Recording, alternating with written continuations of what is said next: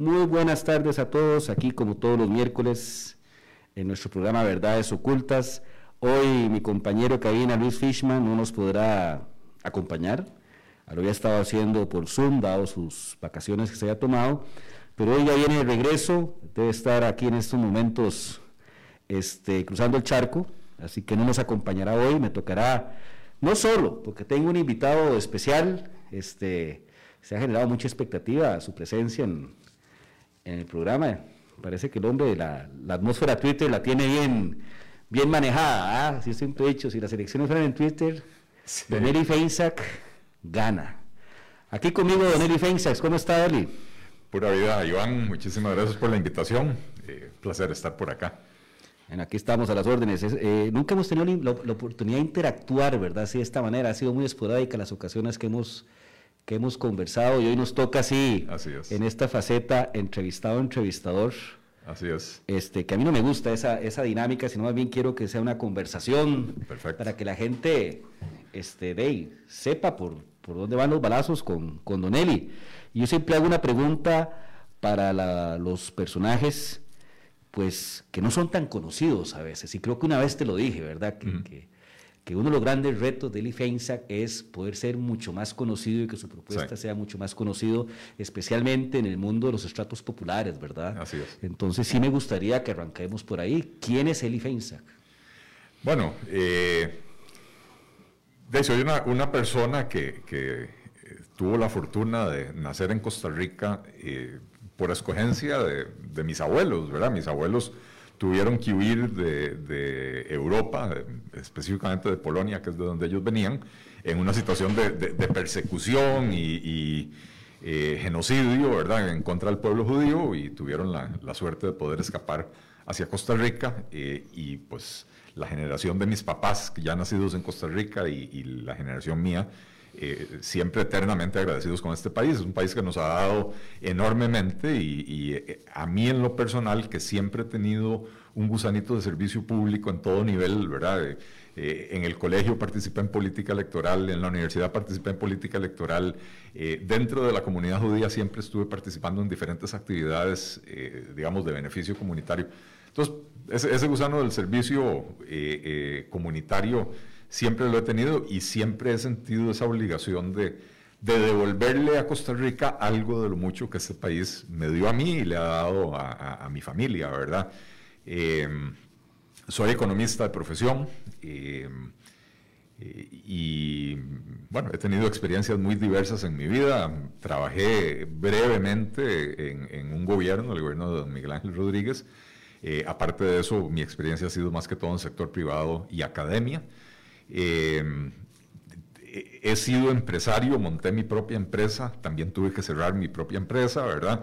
Eh, soy consultor eh, y eso me ha dado una riqueza de experiencias y, poder ver las cosas desde diferentes perspectivas, porque cuando me encuentro con una situación potencialmente de interés para política pública, tengo la capacidad de analizarla como exfuncionario desde la perspectiva de, de, de, del funcionario público, como empresario desde la perspectiva de, bueno, ¿cómo me va a afectar eso, verdad? Como ciudadano, como, como consultor, como consultor que le, que le da servicios a, a, empresas y a gobiernos, eh, ¿verdad? ¿Cómo, ¿Cómo se hace para diseñar de una mejor manera una política pública, etcétera? De manera que, de ahí eso soy, un, compendio de experiencias eh, que, me sitúan en esta posición eh, de tratar de de, de, buscar cómo mejorar la suerte de este país, ¿verdad? Uh -huh. Este es un país que, que, que, tiene un pasado glorioso, que hicimos cosas muy grandes y muy importantes en todas las etapas de nuestra historia eh, eh, republicana, ¿verdad? Eh, tuvimos un, un, pasado liberal muy rico, prácticamente todo el siglo XIX fuimos gobernados por, por gobernantes de tendencia liberal.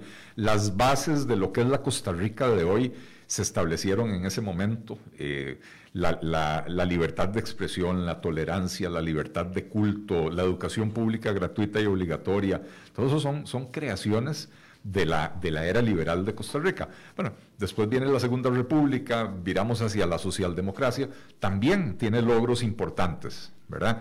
Pero ya tenemos más de 70 años, eh, el modelo eh, a, mi gusto ha llegado a su fin, está agotado. Eh, nos, tomamos demasiado en serio el tema de la presencia del Estado en absolutamente todas las actividades. Se le han cerrado espacios al, sector, al sector productivo, al sector privado, a la sociedad civil y finalmente a los ciudadanos, a los individuos, que somos la razón de ser de, de todo esto. Entonces, bueno, todo esto me lleva a mí a esta, a esta circunstancia, a esta situación donde estoy hoy, de querer aportar con, con una visión eh, desde el liberalismo para mejorar el futuro de Costa Rica. Ok, Don Eli, está claro entonces, Don Eli, segunda generación entonces en Costa Rica. Eh, bueno, tercera porque llegaron mis bisabuelos y mis abuelos. Ok, ok. Eh, pero segunda nacida. segunda nacida. Así es. Bueno, usted, usted es paisana, mi esposa. ¿Ah, Entonces, sí, segunda generación nacida en Guatemala, también este, producto de esas migraciones y esas historias. Ellos son de República, o lo que hoy es República Checa. Este, entonces sí conozco bastante bien ese, ese, ese mundo y, pues sí, interesante. Este, sí, interesante, muy interesante. Habrá tiempo otro día para hablar de eso. Así es. Segunda generación, empresario, consultor. Y aquí viene me pregunta, ¿en qué momento Eli Feinsack le pica el gusanillo a la política. ¿En qué momento Eli Feinstein dice, le entro a este tema?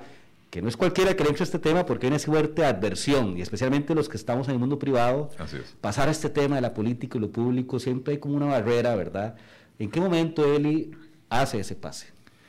Bueno, yo, yo como decía, pasé por, por el gobierno de Miguel Ángel Rodríguez, este, y, lamentablemente por los hechos que se dieron en torno a ese gobierno, todas las personas que en algún momento estuvimos ahí fuimos considerados sospechosos de, de que yo no sé, de algo y, fuimos perseguidos políticamente, investigados, etcétera. Yo, yo pasé muchos años eh, eh, defendiéndome, teniendo que explicar mis actuaciones. ahí, te, ahí, te, quiero interrumpir. Sí, estuviste en el gobierno de Miguel Ángel, pero ¿en qué momento? Porque esa fue tu, tu primera experiencia política. Sí. O sea, ¿cómo es que llegas a integrarte a ese, a ese proyecto? Bueno, como, privado? como decía anteriormente, yo, yo participé en política eh, colegial. De hecho, eh, que eso es algo muy interesante, en, en la política colegial yo impulsé a una amiga mía, para que fuera la candidata presidencial y, la primera presidente mujer del, del, eh, gobierno estudiantil del, colegio. ¿Qué colegio? El Weisman. Weisman, ok. Eh, también en la comunidad judía había una organización juvenil, hay una todavía existe una organización juvenil eh, no formal, digamos, no, no, es, no es de educación formal, pero que se reúnen los, los, jóvenes, los muchachos, usualmente de 9 a 18 años más o menos, y también tienen sus elecciones y su, junta directiva. Entonces, eh, también ahí me tocó servir bajo una mujer, eh, y estamos hablando de los años 70 y los años 80, ¿verdad? No era muy común.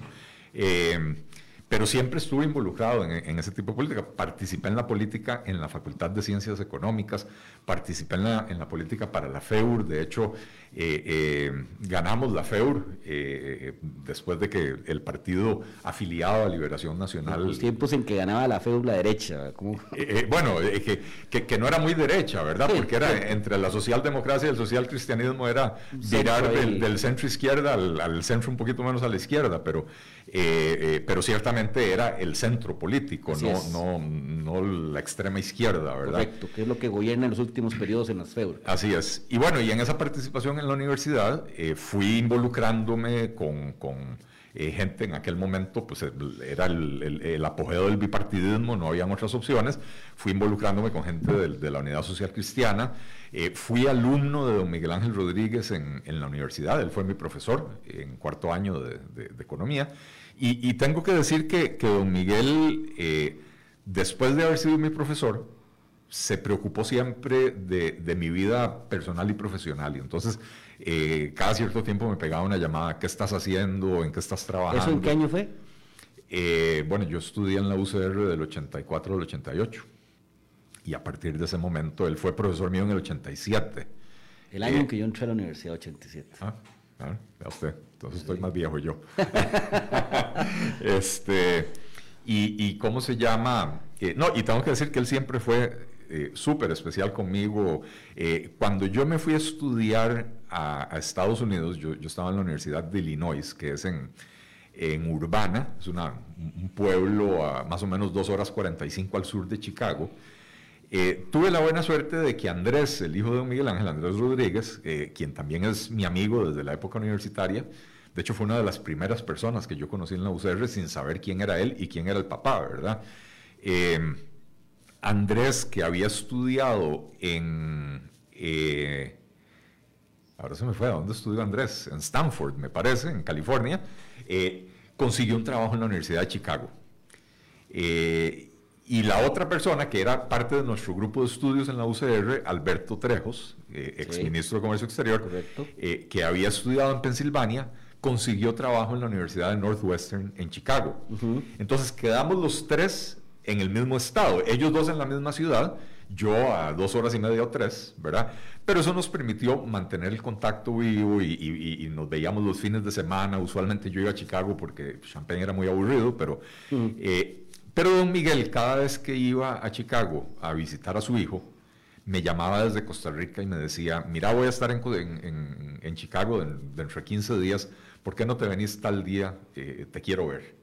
Y usualmente eso era que era tiempo de él y mío a solas. No, a pesar de mi amistad con Andrés, eh, era que, o sea, nos íbamos él y yo a almorzar solos. Una interacción profunda. Una interacción bonita, este y, él siempre interesado en que, en que estaba trabajando yo en mi tesis, eh, después de eso, en que estaba, bueno, antes de irme a estudiar y después de regresar de estudiar, en que estaba trabajando, qué estaba haciendo, me ayudó con cartas de recomendación para irme a estudiar a Estados Unidos. Entonces, había una relación eh, y cuando él eh, lanzó su candidatura para el 98, me llamó y me dijo, me, me preguntó si iba a tener chance de venir a Costa Rica, yo todavía estaba en Estados Unidos si iba a tener chance de venir a Costa Rica a ayudarle en la campaña. Pues, le dije, viene, don Miguel, yo, yo tengo compromisos laborales ya asumidos, eh, no me puedo despegar antes de diciembre del 97. Eh, no puedo dejar las cosas abandonadas. Eh, y entonces vine y trabajé en la campaña de él las últimas cinco o seis semanas. Entonces llegué aquí a, por ahí del 20 de diciembre y directo a trabajar en la campaña, lo que quedaba de diciembre, el mes de enero y los primeros. ¿Qué hacías ahí en la campaña? Eh, bueno, de todo un poco. Cuando, uno, cuando uno llega así de tarde. Soyla. cuando uno llega así de tarde, eh, este. ¿Cómo se llama? no, no, no, no, puede ni llegar a exigir ni, Y más en aquellos tiempos que no había tanta tecnología, realmente era todo más. Bueno, hablando de tecnología, eh, a mí me tocó montar un call center desde el cual llamábamos al, al padrón social cristiano a recordarles que fueran a votar. Incluso diseñamos mensajes para eh, eh, una vez que contestaban mensajes pregrabados, eh, e, era muy interesante porque la llamada era manual. Manual, correcto. La, llamada era totalmente manual, pero el mensaje era pregrabado. Y entonces una vez que contestaban, le poníamos a don Miguel dando mensajes. Y, entonces nosotros hacíamos lo, que hoy hacen con, con, con, con tecnología, de, de, tratar de hacer un mensaje teledirigido para la persona. Bueno, nosotros con base en la información que había del padrón electoral, decíamos, bueno, a esta persona le debe interesar el tema agrícola, porque vive en una zona agrícola, etcétera, etcétera. Y entonces el mensaje iba dirigido a eso. Claro. Eh, eh, a esta persona le interesan los temas de las mujeres profesionales. El mensaje va dirigido a eso, ¿verdad? Eh, así que, que, me tocó montar ese call center en las últimas semanas y, la verdad que fue una experiencia bastante interesante. Sí, las campañas son interesantísimas. Interesantísimas. que las haya vivido, es como, es como un vicio eso. Una vez usted, usted jugó ahí, cuesta, ¿verdad? Eh, sí, yo, yo, tengo que decir que, que probablemente me gusta más la, la política electoral que, que, la otra, claro. pero, mm, es mucho más importante desde la perspectiva del futuro del país, eh, la política por el bien del país. Eh, yo salí del gobierno de Don Miguel, me fui a trabajar en Estados Unidos un par de años, regresé y, justo cuando regresé fue cuando empezaron los escándalos de Alcatel y la caja y, todo eso, ¿verdad? Entonces, eh, me dediqué a, montar un negocio porque eh, no había otra opción, ¿verdad? Eh, y entonces monté, monté una empresa, me, dediqué durante 15 años a, eso, ¿verdad? un poco menos, 14, 13, 14 años, desarrollo inmobiliario y consultoría y qué sé yo. Y, creí que nunca más iba a volver a la, política. Eh, y hace unos poquitos años mm, eh, coincidieron muchas cosas, ¿verdad? Yo, a, mí siempre me ha gustado escribir eh, y, me acuerdo, carajillo de 16, 17 años, yo escribía cosas eh, y se las mandaba a una prima hermana mía que, que vive en México, que era así como mi, mi la, la, que me impulsaba, ¿verdad? Y entonces me decía, me decía, qué bárbaro, tenés que publicar esto, que va a estar uno pensando en publicar nada a los 16 años, ¿verdad? Claro. Y entonces yo escribía a mano en un cuaderno y el cuaderno cuando se llenaba iba para una caja y mi mamá cuando se desesperaba del desorden de mi cuarto agarraba las cajas y las botaba a la basura. Este, así que todo eso se perdió. Pero siempre me ha gustado escribir y, y empecé, digamos que forzado porque mis hijas llegaron a una edad en la que ya querían usar Facebook, me tuve que meter a Facebook. Y me tuve que meter a Facebook porque yo necesitaba entender esa herramienta para saber en qué se estaban metiendo. ¿Eso qué año fue? Y debe haber sido hace unos 12, 13 años. Okay. 2009, 2008. Por ahí, yo creo que por ahí me metí al, a, Facebook por primera vez. Eh, y encontré un medio para, para, escribir. Entonces yo escribía las famosas notas de Facebook y las publicaba y las leían mi mamá, mi esposa y pare de contar, ¿verdad? Es, más, ni siquiera sé si mi esposa las leía, mi esposa les ponía like. Claro, claro, para cumplir el check. Este, sí, sí, sí, Pero por lo menos ya empezó a quedar ahí un registro de las carambadas que yo iba escribiendo, y usualmente sobre economía, política, etc. Eh, fui desarrollando un estilo de escritura, qué sé yo, y, y, un buen día por ahí del 2015 me descubrió la editora de Opinión de la Nación. No sé cómo aterrizó 2015. 2015. Sí, es cierto, porque digamos, yo regresé a Costa Rica en el 2013 y participé activamente en la campaña en el 2014 y de todo el análisis que yo, el, nombre de Lifeinstein no, no, existía. no estaba en el mapa. No, no, no, no existía. No existía. En el 2015 fue que yo empecé a escribir en, en, La Nación eh, por invitación de Giselle Mora. Eh, y, y, fue muy curioso porque yo escribí un artículo eh, que se lo mandé a La Nación y nunca recibí respuesta. Y como al mes dije, lo voy a, lo voy a publicar en Facebook. Y el, el, artículo que se hizo célebre eh, lo titulé Es el Estado, estúpido. Me acuerdo ese artículo. Un, poco eh, parafraseando a, James Carville, ¿verdad? el, de, el, de, el, asesor de Bill Clinton, que decía, es la economía estúpida. Así es, gran, gran, gran, mantra de Clinton en su campaña. Así es. última campaña, creo que fue. Bueno, yo, yo hice un recuento de cómo el Estado costarricense estaba convirtiéndose en un lastre para el progreso, ¿verdad? Todo publiqué en Facebook y me generó una serie, o sea, para empezar, atrajo a un público que no era normalmente el que, el que me llegaba, ¿verdad?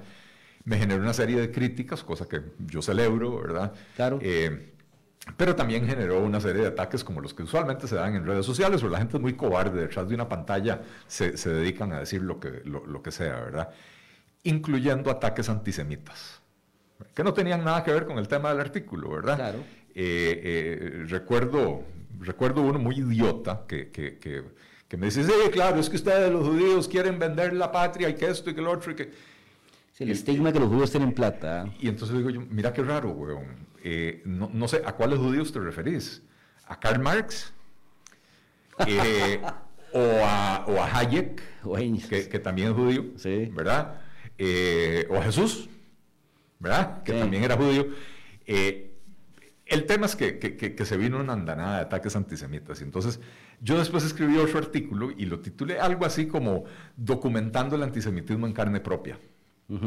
Ese fue el artículo que le llegó a Giseli por algún motivo, ¿verdad? Entonces ella me, me, me, llama, consiguió mi número, me llama y me dice, me invita a escribir a La Nación. Eh, y me pide permiso para reproducir ese artículo. Y entonces le digo yo, le digo, bueno, primero, si quiere, se lo pulo un poquito, porque yo solo escribí para redes sociales con un lenguaje más coloquial de lo que normalmente acepta la nación. Eh, le digo, pero si usted me está invitando a la nación para escribir sobre temática judía, se equivocó de persona.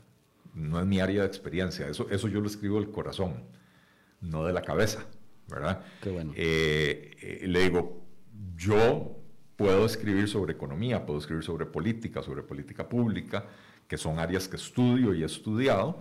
Eh, y de hecho, ese ataque se originó en un artículo sobre esto. Entonces me dice que raro que ese artículo a nosotros nos pasó por debajo del radar, no nos dimos cuenta. Me lo, me lo pidió que se lo volviera a enviar, se lo envié. Entonces me publicaron ese artículo. Fue mi primer artículo en La Nación. El de, el de, Yo recuerdo ese El de Es el Estado Estúpido, ¿verdad? Recuerdo ese titular. Todo eso, bueno, la, presencia en la nación me permitió ir conociendo a otras personas que tenían una línea de pensamiento similar, que no se sentían bien representadas por ningún partido en, el, espectro político nacional, ¿verdad? Eh, y, yo veía de pronto abogados, politólogos, relacionistas internacionales, periodistas, escribiendo carambadas, con una visión similar cada uno desde su perspectiva. Empezamos a interactuar mucho en redes eh, en algún momento dijimos, o sea, empezamos a, a, través de esa, de esa, interacción, ¿por qué no nos reunimos y nos vamos a echar unas birras? ¿verdad? Y a lo tico, a los birras. no debe ser. Sí, sí, sí, sí, sí, nos fuimos a la Oveja Negra. Así es. Este, y, y nos, nos tomamos unas birras, entonces decidimos empezar a colaborar. Y la primera colaboración fue crear una página de Facebook donde íbamos a escribir sobre una amplia variedad de temas desde una perspectiva liberal.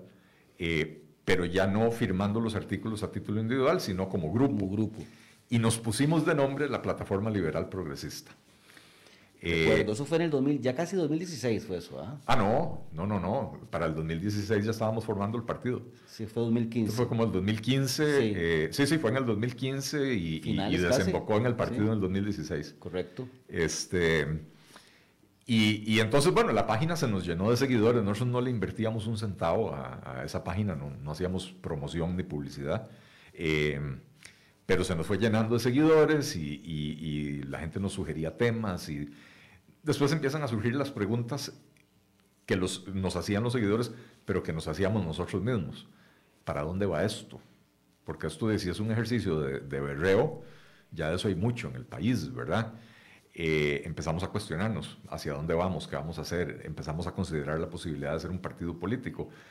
Eso a mí me coincidió con que mis hijas ya estaban, una ya había terminado el colegio, la otra estaba avanzada, y en diferentes momentos, pero muy cercanos en el tiempo, ambas me llegaron a hablar, a decirme que ellas veían que, en Costa Rica no habían oportunidades, que ellas creían que iban a necesitar irse de Costa Rica para poder desarrollarse profesionalmente y que no sé qué. Y, yo dije, puta, qué pena.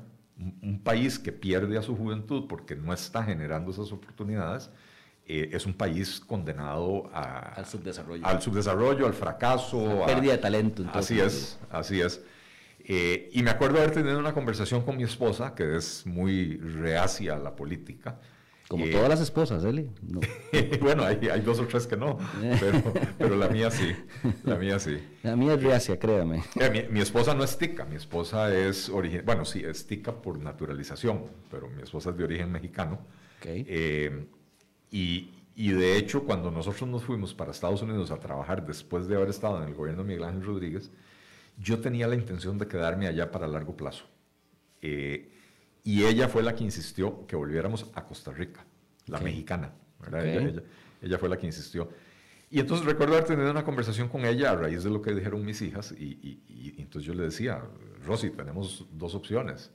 Una es las dejamos que se vayan y cuando estén establecidas nos vamos detrás de ellas porque la verdad uno quiere estar cerca de los hijos y sobre todo pensando a futuro si llegan nietos, ¿verdad? Eh, lo que pasa es que yo a los 55, que es la edad que tengo ahora, soy una persona que necesito trabajar para vivir. Yo no, yo no, no, puedo darme el lujo de decir, me voy a Holanda a vivir de mis ahorros. No, no puedo darme ese lujo todavía. Este, Y entonces le decía yo, si nos vamos detrás de ellas, ¿a qué me dedico yo? nos vamos a un país donde probablemente no hable yo el idioma, donde no voy a tener los contactos y los conocidos que tengo aquí en Costa Rica. Curva aprendizaje total. Empezar de cero, a, una edad ya avanzada. grande, sí. La otra opción que tenemos es trabajar para hacer que este país vuelva a ofrecer oportunidades a los jóvenes para que se, se, convierta en una opción atractiva para ellos. Yo, yo soy el primer proponente de que todos los jóvenes, independientemente de la clase social, deberían de tener la oportunidad de salir del país, aunque sea seis meses, un año, pero que tengan la oportunidad de ir a vivir otra experiencia, otra cultura, eh, eh, saber cómo se hacen las cosas en otros países, darse cuenta de que las cosas que en Costa Rica decimos que así tienen que ser, porque siempre han sido así, no necesariamente, así. No necesariamente son así en todas partes y que, y, que hay cosas que nosotros hacemos muy bien, pero hay otras en las que podemos mejorar tremendamente, ¿verdad? Entonces, digo, tenemos la opción de ponernos a trabajar para, para crear esa Costa Rica y que nuestras hijas después de, tener un poco de experiencia profesional, quieran volver a Costa Rica. Eh, y eso implica que yo me involucre en política. Eh, y, como veníamos ya hablando de, la posibilidad de convertir la plataforma liberal progresista en un partido político, pues entonces eh, ahí digamos que me dieron luz verde, ¿verdad? así que por eso es que, aparecí yo en la política. O, tal vez reaparecí yo en la política. Yo nunca había estado en política directamente electoral, más allá de esa participación de seis semanas en la campaña de, don Miguel Ángel, pero había estado en la función pública, ¿verdad? Eh, y, entonces para el, para el 2016, que habíamos tomado la decisión de formar partido político, de hecho yo era el más viejo del grupo, eh, y, entonces los muchachos me pidieron que yo fuera el que, el que presidiera, porque yo tenía experiencia hablando con prensa, yo tenía eh, eh, experiencia y exposición pública, y, de, era el más viejo de todos, y además era el, el único empresario eh, y lo que se necesitaba para crear un partido político era organizar un, proceso, bueno, el, proceso que se necesita para hacer 81, en ese momento 81, 81 asambleas cantonales y, 7 provinciales, eh, eh, o sea, se necesita un poco de, experiencia en, en, logística y organización que yo aportaba, ¿verdad? Entonces me pidieron que yo presidiera el partido y bueno, lo demás es historia, aquí estamos. Bueno, señores, ya saben quién es el IRVENSAC, cómo entró a la política y cómo desemboca toda esa línea en el tiempo en lo que hoy conocemos como el PLP, un partido joven. Así es. Eh, él y en la política realmente, pues, joven, digámoslo, ¿verdad? En su trayectoria. Ahora que ya entendimos el contexto, vamos a un corte, me dicen por ahí, y ahí cuando regresemos, entonces sí, vamos a hablar del PLP y de todo lo que está pasando en este momento en la coyuntura político-electoral. Vamos a un corte. Bueno, aquí estamos de nuevo al aire con nuestro amigo el Feinsack, que nos hizo un resumen bastante, resumen, voy a decir una contradicción, un resumen bastante extenso. bastante amplio. Pero, bastante amplio, pero, pero creo que necesario, como comentamos ahora en off, fuera de micrófonos, a veces es necesario que, algunas personalidades, pues con una trayectoria corta realmente y sin tanta exposición pública como otros que han venido por acá, eh, pues es necesario a veces hacer como un refresh y como que la gente entienda un poco de dónde es que se viene, por qué se está en esto, por qué es que eh, una persona como Eli Feinsack está ahora en política y en el 2015, tal cual nos los contabas ahora, junto con otro grupo de gente y profesionales, forman lo que hoy es el PLP. Y ahí yo te voy una pregunta. ¿Qué es el PLP? Y te la hago porque lo recuerdo, lo tengo muy grabado en el 2016, cuando sale el PLP, con su nombre liberal progresista, Llovieron las críticas y, las observaciones y mucho la gente de la izquierda de que era una contradicción que un partido liberal, que es asociado a la extrema derecha, al capitalismo y todas estas cuestiones, se llamara progresista, como si el progresismo fuera un activo de la izquierda, lo cual es lo más equivocado y erróneo que hay. Entonces, ¿de dónde nace el PLP y, qué opinas de esa, de, esa, de esa, discusión? Y que es una discusión que continúa hasta hoy en día. Continúa hasta hoy en día. Este, eh, a ver, nosotros queríamos eh, romper mitos y no queríamos pasar desapercibidos. Entonces, eh, eh, yo voy a ser franco, nosotros cuando tomamos la decisión de ponerle el nombre al partido, hicimos una votación entre el, entre el grupo fundacional y yo perdí esa votación. Yo, yo había votado porque le pusiéramos libertad y progreso, las mismas raíces, pero otras palabras con otra connotación. Para mí, Partido Liberal Progresista es, es un nombre compuesto de tres palabras que están podridas en Costa Rica. Partido, porque cualquier partido político es malo.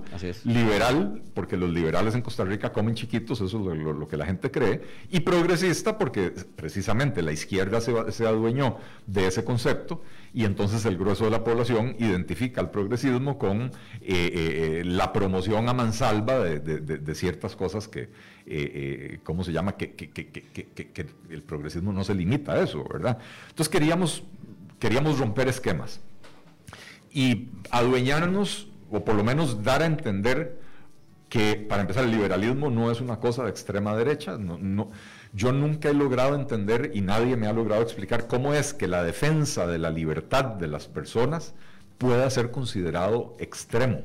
¿verdad?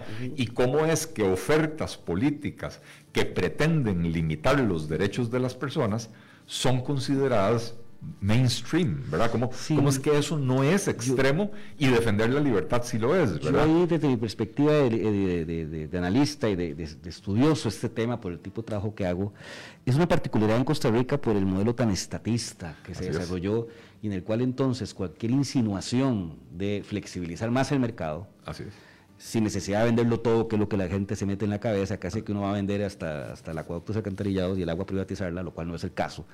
Este, cuando uno toca esos temas, entonces ya usted lo, lo, lo colocan en la extrema derecha sin ser eso real realmente. Así es. Bueno, por eso le, pegamos ese apellido progresista, ¿verdad? Para que la gente entendiera que eh, esto nos jala hacia el centro. Y también queríamos quitarle a la izquierda ese monopolio que ellos creen tener sobre el progresismo. Para empezar, eh, el, el, progresismo siempre, o sea, desde sus orígenes, es una filosofía política que lo que promueve, lo que, eh, lo que promueve es el progreso eh, eh, humano, ¿verdad? La, mejoría de las condiciones de las, de las personas dentro de una sociedad.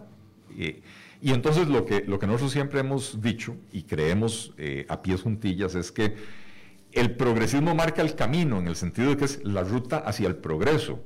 El liberalismo dice el cómo, ¿verdad? Que es dándole más libertad a las personas, haciendo un Estado más pequeño, pero más eficiente, con más diente y más colmillo, eh, porque el Estado tiene que cumplir una función fundamental eh, eh, como, como árbitro y juez, ¿verdad? para, como, como el que hace cumplir las reglas del juego pero las reglas del juego tienen que ser lo más sencillas posibles, lo más fáciles de cumplir. Y, dentro de ese marco de las reglas del juego, los ciudadanos, las personas, los individuos, deberíamos de ser libres de actuar con la única, digamos, las únicas, los únicos dos límites son el marco de la ley y el bienestar de, de mis semejantes. O sea, yo no puedo, dentro de mi libertad, dañar a alguien más. ¿verdad? Cuando yo provoco un daño, entonces el Estado tiene que entrar a asegurarse de que ese daño sea reparado. Y, que si merece un castigo, pues que sea castigado, ¿verdad? Eh, entonces, en ese sentido, ¿verdad?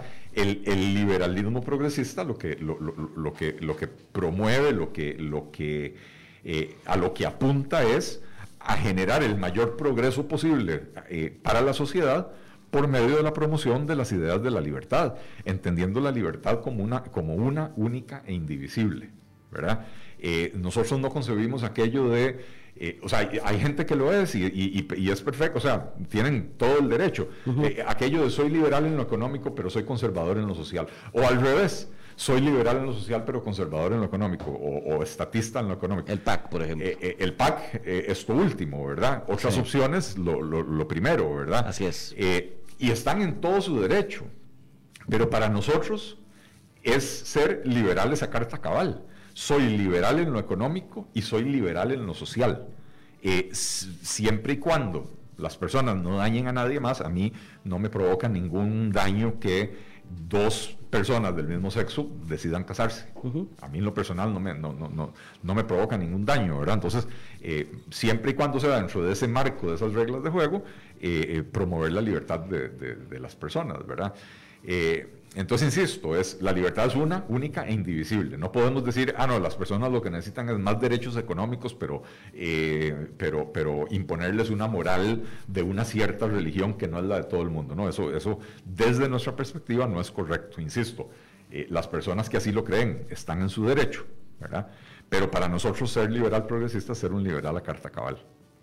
Ok, entonces esa, de acuerdo a esa discusión de que no puede ser progresista si es liberal, porque como vos decís, es un, es un monopolio que la izquierda este, se ha adjudicado y un progresismo malentendido, ¿ah? porque la gente, ellos creen que progresismo son estas luchas este, culturales casi, ¿verdad? Que el aborto, que, la cannabis, que el LGTB, cuando el progresismo es mucho más que eso. Entonces sí, sí, en, ese, hecho, eso, es caricaturizar el, progresismo. De hecho, yo, yo trato de hacerla, no, no, me ha ido muy bien, confieso, pero yo trato de diferenciar entre los progres que son estas personas que lo único que les interesa es el matrimonio igualitario, la legalización del aborto, la legalización de la droga, y los progresistas, que somos las personas que queremos el eh, el progreso de la sociedad para beneficiar a, sus componentes, que son los individuos, ¿verdad? Eh, entonces, me refiero a progres cuando, cuando, cuando hablo de estas personas que, tienen esa agenda Muy, muy reducida, ¿verdad? Eh, y progresistas cuando hablo de las personas que lo que estamos buscando es mejorar las condiciones de vida para todo el mundo. Así una vez lo escribí yo, que el término progre este, para mí es la simplificación de este grupo que para mí no es progresista, sino que es casi que una, una adhesión a cierto tipo que hasta, hasta casi moda hace ratos, ¿verdad? Y no van más allá del término progresista. Yo no personal me declaro progresista, pero yo no soy progre. Bueno, yo, yo, yo lo, lo, siento igual, de acuerdo a esta definición, que, que evidentemente estamos de acuerdo aquí, ¿verdad? Eh, pero pero algo, algo muy interesante, o sea, esta gente que se autodenomina progresista y que se creen dueños del monopolio del progresismo, eh, son las personas que han, eh, no solo en Costa Rica, a nivel mundial, han lanzado las campañas de cancelación de personas. Si vos no pensás exactamente igual que ellos, si vos no tenés la misma posición con respecto al aborto o con respecto a la legalización del cannabis o lo que sea, eh, eh, y, si tenés la osadía de decir que en tu visión, cualquiera de estos temas, algo un poquito diferente de lo que ellos piensan, hacen campañas para anularte en redes sociales, para que la gente te, sancione moralmente, te dejen de seguir, si vendes algo, si tenés una empresa, si, si ofreces servicios, que te dejen de comprar, de contratar, etc. Bueno, no hay nada más antiliberal y antiprogresista que eso, porque eso es la negación de la libertad de expresión. Eso es la negación de la, de la convivencia en sociedad, donde entendemos que hay personas y, uno que, que, aspira a estar en la política, yo tengo que tener la capacidad de poder sentarme a hablar con personas con las que tengo diferencias significativas en algunos temas, pero que puedo tener coincidencias en otros temas, recuerdo, porque son muy religiosos o porque son socialistas. Recuerdo el escándalo que te hicieron cuando fuiste invitado a un programa donde Fabricio Alvarado es el, conductor. Me pareció una cosa ya una absurda. Imagínate, me, me querían cercenar mi libertad de expresión porque no les gusta Fabricio. Yo, no necesito darle mi adhesión a Fabricio para ir a un programa de, eh, ¿cómo se llama?, eh, de, radio que él dirige. De la misma manera, eh, Iván, que, que, vos no necesitas ser mi consultor político para tenerme en tu programa. Así es. ¿Verdad? Entonces, me parece que... O ser de tu ideología para ser tu consultor político, porque al final mi obligación, vos me estás contratando un servicio como un entrenador de fútbol que lo contratas a prisa y no necesariamente es apricista. Así es. Así es como funciona, pero... O, un futbolista. Exactamente, y tanto que criticaron, exacto, ya, ya, bueno, vos sos liguista, ya salió la herida, no, no, ya salió la herida ahí, ¿verdad? Ah, sí, el único y glorioso club es por Herediano, señor, no, no, no hay vuelta Últimamente morado solo por el colerón, pero bueno. Este, no, no, pero, pero, pero en serio, a ver, esta gente que, que, que se cree dueña de la verdad y del progreso, eh, realmente es gente que si tuvieran éxito masivo en la sociedad, terminarían por destruir las bases de la sociedad. Así es. La, la sana convivencia, lo que decíamos, las bases de lo que es la sociedad costarricense hoy, que se establecieron en el siglo XIX. La, la, insisto, la libertad de expresión, la libertad de culto, la, tolerancia. Sí, usted ve locuras como el que hay derribar la estatua de León Cortés, por ejemplo. a ver, yo judío. Vos judío. mis, abuelos llegaron en esa época a Costa Rica. Eh, nadie en mi familia es fan de León Cortés. No fue un presidente. Pero nadie se atreve a pensar si quiere ir a la estatua. Jamás. Un tema de respeto y tolerancia. De hecho, de hecho bueno, una, una comunidad judía, porque hay varias aquí en Costa Rica, una comunidad judía fue y consiguió un permiso para poner detrás de la estatua de León Cortés un candelabro, una, una Hanukkah, que es el, candelabro que se utiliza en la, en la celebración de Hanukkah, que llamamos el Festival de las Luces, y, ahí está, a 10 metros de la estatua de León Cortés. Simbólico. Eh, simbólico. Una protesta simbólica. Bueno, pero además ahí se hacían, durante muchos años ya no, pero durante muchos años ahí se hacía eh, eh, todos los diciembres, cuando llegaba la festividad de Hanukkah, eh, una celebración pública del encendido de las velas en ese candelabro con, con, León Cortés dándonos la espalda, ¿verdad? Porque está justamente atrás de León. Qué interesante. Súper simbólico, pero a nadie se le hubiera ocurrido decir, eh, yo a ese lugar no voy porque ahí está León Cortés, o, bóteme la efigie de, ese señor. o, hay gente que dice que no entra al Estadio Nacional porque es símbolo del entreguismo, carajadas de ese tipo, ¿verdad? O sea, eh, eh, sí es. Yo, yo, quería tocar ese tema, Eli, porque claro, cuando se ha instalado en el imaginario que el progresismo es lo progre, ese concepto progre que ha querido instalar, yo sí quería tomar ese tema porque hay mucha confusión y hay mucha crítica hacia su partido y su propuesta por ese malentendimiento del concepto progresista y que entonces no puede convivir con lo liberal cuando ser liberal es el progresista eh, por defecto. De, acuerdo a, mi entendimiento y los miles de personas que están en el Partido Liberal Progresista y nos apoyan, eh, y de acuerdo al entendimiento de varios partidos políticos a nivel internacional que, existen y que se han definido como liberales progresistas, eh, incluyendo ciudadanos de España, etcétera, eh, sí, ser liberal es ser progresista. Así es. Y, no hay ninguna contradicción. Yo, yo había escrito un artículo modestia aparte creo que me quedó bastante bonito, lo escribí en Facebook, no, no en, o sea, en redes sociales, no en, no en La Nación, eh, que lo, llamé algo así como de liberalismo progresista y otra hierbas, ¿verdad? Eh, resulta que a uno desde la izquierda lo atacan y le, y le, dicen que uno es un facho. ¿Por qué? Porque estoy a favor de la libertad económica, estoy a favor de la competencia. Estás a favor de la apertura eléctrica, por ejemplo. Sí, sí, sí. Ya sos un facho. Soy un facho. Y desde la derecha más conservadora lo, atacan a uno, a ah, usted es un progre, usted es un... Por apoyar el matrimonio ¿verdad? por ejemplo. Eh, y entonces al final de cuentas terminaba el artículo yo diciendo, bueno, cuando a uno en el mismo día lo, llaman cerdo capital, facho, cerdo capitalista, eh, y playo marihuano, ¿verdad? tengo que llegar a la conclusión de que el único problema son las hierbas que se fuman los demás. son las hierbas que se fuman los demás.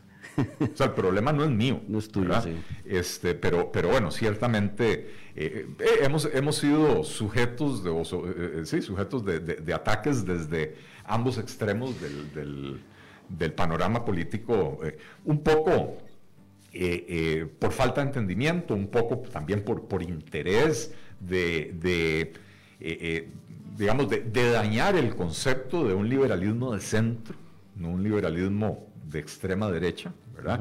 Eh, yo hay algo que siempre he tenido claro, si me voy a meter a la acción política es para, para poder influir en los procesos de formación de políticas públicas para que las cosas mejoren en este país.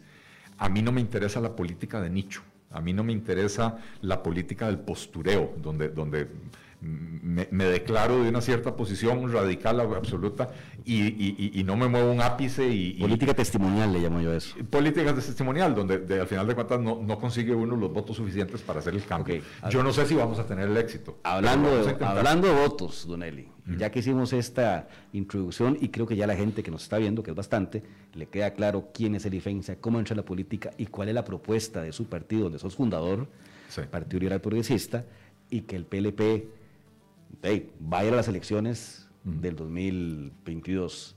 ¿Es Eli Feinsack el candidato presidencial del PLP? Bueno, esa es una pregunta que todavía no se puede responder. Eh, yo, Iván, nunca he escondido, eh, mi, digamos, que, tengo la aspiración de ser el candidato presidencial del PLP, pero no estoy anunciando una candidatura porque nosotros estamos inmersos en conversaciones para, ojalá, poder crear una coalición Em, y entonces sería, ¿cuál es la palabra? Sería, mm, se, me, fue el término, em, eh, pero no sería conveniente para efectos de las conversaciones de una coalición que yo diga yo soy el candidato presidencial. Si hay una coalición entre varios partidos políticos, habrá que definir un mecanismo de elección o de, escogencia del candidato presidencial y puede que sea yo o puede que no sea yo. Quiero, quiero dividir, ahí, ahí, me estás dando, me la, pusiste picando, que dices, ¿no? Quiero dividir eso en dos. Quiero dividirlo en dos. Dejemos el tema de la coalición a un lado para tocarlo ahora porque eso da para, mucha conversación. Suponiendo que esa coalición no, no, se da, lo cual no me sorprendería porque nuestro país no tiene cultura de coalición todavía. Es más, yo ni siquiera me atrevería a llamarlo coalición si se da a una alianza, ¿verdad? Si eso no se diera, por las razones que fuera, Recuerda que esto es un negocio de egos, la política es un negocio de egos y eso priva, priva, a veces antes que la razón, ¿verdad? Sí. Este, si eso no se diera, ¿el PLP iría a las elecciones presidenciales de 2022? ¿Sería, ¿Sería el candidato del PLP? Te voy a robar un término que, me acabas de dar. Yo no creo en la política testimonial. Uno no se mete a fundar un partido político para observar los toros desde la barrera. Totalmente de acuerdo. Si no hay coalición, el PLP se va a presentar a las elecciones y, la intención nuestra es presentarnos con papeletas completas, tanto presidencial como eh, para diputaciones. ¿Es el IFEINSA el candidato? Eh, bueno, yo, si, si, la Asamblea Nacional del partido me da la venia, yo, yo sería, eh, no, no voy a esconder yo no soy de esos políticos que dicen, no, no, yo no. y después salen y dicen, todos sabemos y lo estoy pensando. Es que un montón de gente me lo, me lo pidió. Dios, uno, dijo un día, Dios me habló, Dios me dijo. O, más bien dijo que... Ese fue nuestro amigo Tom Solís. que, Dios no le habla, entonces... O sea, que él lo haría solo si Dios le habla. Sí, esa fue, esa, fue, esa fue, el refrán. Sí, sí, pero entonces... Eh, eh, no, no, yo, yo lo he dicho y no, y no lo voy a esconder. Lo que pasa es que no quiero que se interprete como que estoy anunciando el lanzamiento de una candidatura, porque no lo estoy haciendo. Si se da la circunstancia de que, de que no haya una coalición, a mí sí me interesa liderar a mi partido, no me metí a la política para observar los toros desde la barrera, sí me interesaría liderar a mi partido en, la papeleta presidencial. Vamos por partes. Si no hubiera coalición, y repito, vamos a tocar el tema de la coalición, porque hay un montón de gente que me ha escrito con el tema de la coalición, esa caraja genera una efervescencia interesante. Vamos a dejarlo como, el, como el, el, la cereza del helado, la conversación de la coalición.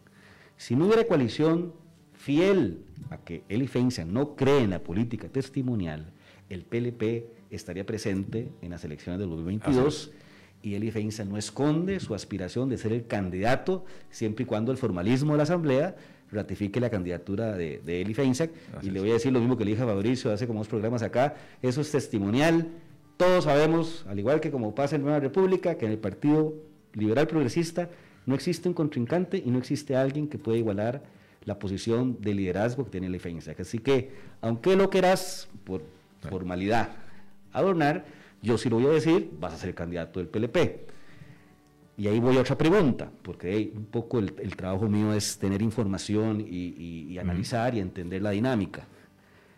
¿Están ustedes este, al día, por decirlo así, están bien con la renovación de estructuras, con todo lo que implica lo que es un partido, porque la gente cree que formar un partido es, ¿verdad?, salir a la calle y unas firmas y chao, no. Hay todo un proceso. ¿Cómo está el PLP en ese proceso? Bueno, estamos inmersos de lleno en ese proceso, ya, ya iniciamos el proceso de, eh, celebración de asambleas cantonales para renovar las estructuras. Eh, nuestras estructuras eh, fueron creadas en el 2016, la, la, legislación dice que eh, tienen que volver a ser renovadas antes de las, de las elecciones ahora del 2020. O sea, tenemos tiempo hasta, hasta mediados de este año para hacer la... Hasta junio, si no me equivoco. Eh, creo que sí, para hacer la renovación de estructuras. el detalle de las fechas no lo tengo. es este hasta junio. con, con, la, pandemia y todo, cubrieron las fechas. Hubiera sido hasta febrero, si no me equivoco, ahora está hasta junio para el montón de, ya sea los existentes, renovar estructuras o partidos nuevos, inscribirse, etc. Así es. Entonces, ustedes están trabajando en ese proceso. Estamos trabajando e, en ese proceso y en otro montón de procesos, en eh, octubre o noviembre arrancamos un, proceso de congreso ideológico, tenemos 20 resto de mesas en diferentes áreas temáticas trabajando, tenemos grupos de profesionales de altísimo nivel, en la mayoría de ellos, de verdad que a mí me entusiasma porque hay trabajo en mucho nivel, o sea, la organización territorial que es fundamental para, para cualquier partido político que pretenda tener éxito electoral está en marcha, pero, pero paralelo a eso, como siempre hemos sido, un partido de ideas, estamos inmersos en un congreso ideológico donde pretendemos no, no, solo afianzar mucho de lo que hemos venido eh, eh, hablando, defendiendo y proponiendo, sino también empezar a generar posiciones y propuestas y, y digamos, doctrina en temas donde los liberales usualmente eh, nos mantenemos ausentes, ¿verdad?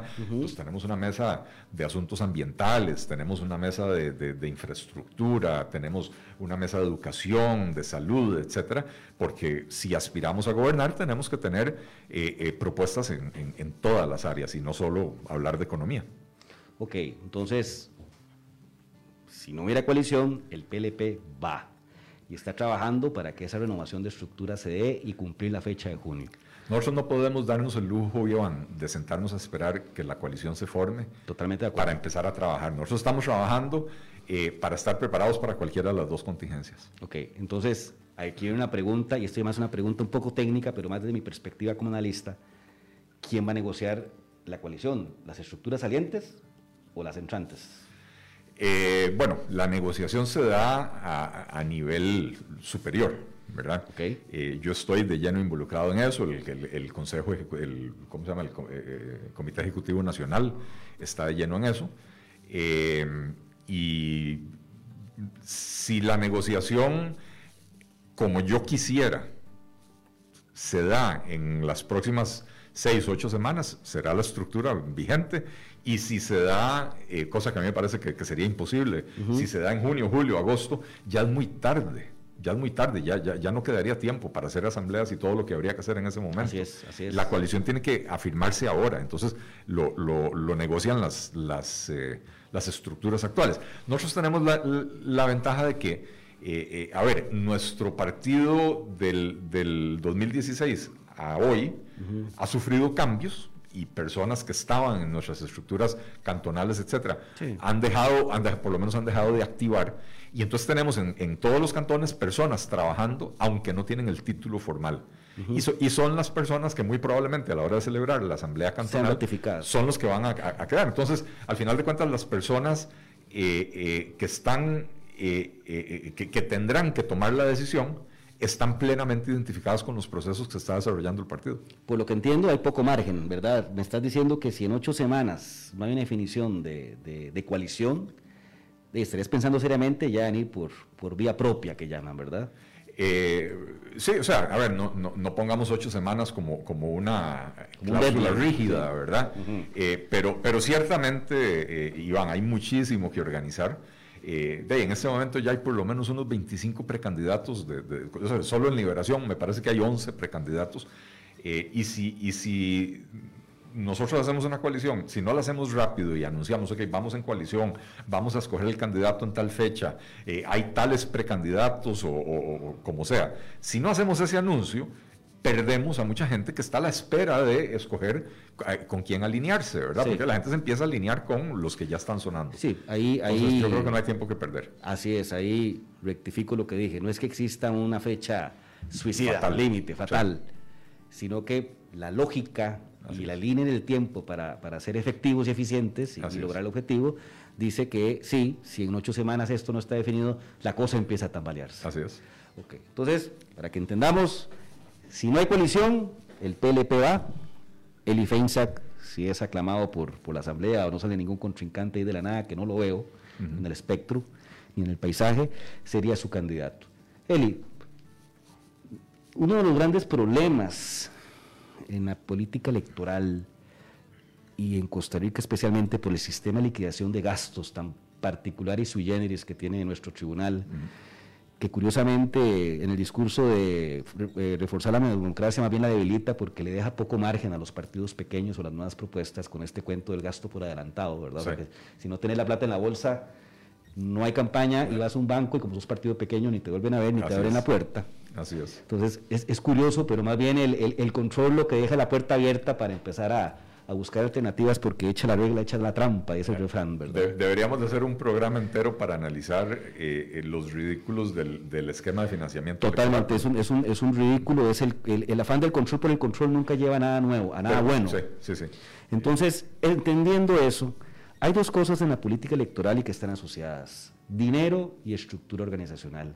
Sin dinero, la estructura organizacional no es sostenible porque el voluntariado no es eterno está el PLP en, condiciones de financiar, de tener ingresos, siendo un partido pequeño, sin derecho a deuda, de cara, siempre bajo, el principio que no hay coalición, ¿verdad? Que lo tenemos ahí guardado. Y lo que cuesta una campaña eh, electoral en este país para por lo menos tener una representación de diputados y una opción de candidatura viable. ¿Cómo está el PLP en ese sentido? Y esa pregunta se la hemos hecho a todos. O sea, por aquí nos vienen a hablar, candidato todo, ¿tiene la plata o no tiene la plata? ¿Cómo está el asunto? Bueno, eh, por supuesto que, que, para un partido pequeño esa siempre es una dificultad y nosotros estamos mentalizados a que tenemos que hacer una campaña modesta y sacar el máximo provecho de todos los recursos que tengamos a disposición. Eh, también tengo que decir, eh, Iván, que, en los últimos, eh, para nosotros la, la aprobación de la, del plan fiscal en el 2018 fue un punto de inflexión. Después de las elecciones del 2018, como que el nivel de interés, de activismo político había bajado mucho. Y a partir de esa lucha eh, eh, que, se dio alrededor del, plan fiscal, eh, se volvió a generar mucho activismo político, mucho interés. Y nuestro partido, a partir de noviembre, diciembre del 2018, ha tenido un nivel de actividad impresionante. El crecimiento mes a mes en membresías, pero no solo membresías, a ver, toda militancia que llaman. Militancia, gente trabajando, pero además cada vez se nos va acercando gente de mayor perfil. ¿verdad? Eh, a mí a veces la gente me dice, bueno, pero ¿a, quién tiene usted que yo conozca? De no, es que si yo tuviera alguien que usted conozca, entonces eh, eh soy Liberación Nacional o, soy la unidad y no nos interesa hacer eso, ¿verdad? Eh, pero hemos ido buscando profesionales de, por supuesto, mucha juventud, pero también profesionales de 40, 45 años que ya son personas con, una carrera desarrollada, que, que, que se han abierto campo en sus, en sus respectivas áreas de, conocimiento, que ya tienen liderazgo, etcétera, para que nos ayuden, por ejemplo, en, la, en, el área temática, en, la, en, el área programática. Eh, y también se nos ha empezado a acercar gente interesada en colaborar financieramente. Eh, nosotros no vamos a conseguir, por lo menos por ahora, donantes que nos digan, tome, aquí hay 50 mil dólares. Eh, y, y, mucho menos 250 o 500 mil. menos en épocas de pandemia. Yo, creo que la pandemia en eso... Me refiero por temas de crisis y que la gente está guardando la inversión, ¿verdad? Ah, bueno, al principio sí. Al principio sí, el marzo, abril... Después de junio. De, marzo a julio, agosto del año pasado, sí, sí, no, era, era imposible recaudar un centavo, ¿verdad? Eh, no, nosotros hemos empezado a recibir donaciones, la mayoría pequeñas, pero ya donaciones que nos están permitiendo tener otro nivel de, de actividad, de activismo, porque siempre un problema para nosotros es, ok, necesitamos hacer una reunión en Upala, ¿a dónde la hacemos? Eh, las casas de la gente en Upala usualmente no son tan grandes como para ir y meter 30, 40 personas. Entonces hay que, hay hay un saloncito, hay que llevar un refresquitos, etc. Eh, bueno, ahora tenemos plata para hacer ese tipo de cosas, ¿verdad? No, no estamos nadando en plata, pero, pero sí ya tenemos un presupuesto que nos permite operar. Eh, pero también, como digo, se nos ha ido acercando gente que sí está en condición de decir, bueno, tome, yo, yo le voy a dar todos los meses mil dólares. No, no le puedo dar diez mil ya, pero le puedo dar de aquí a las elecciones mil dólares al mes.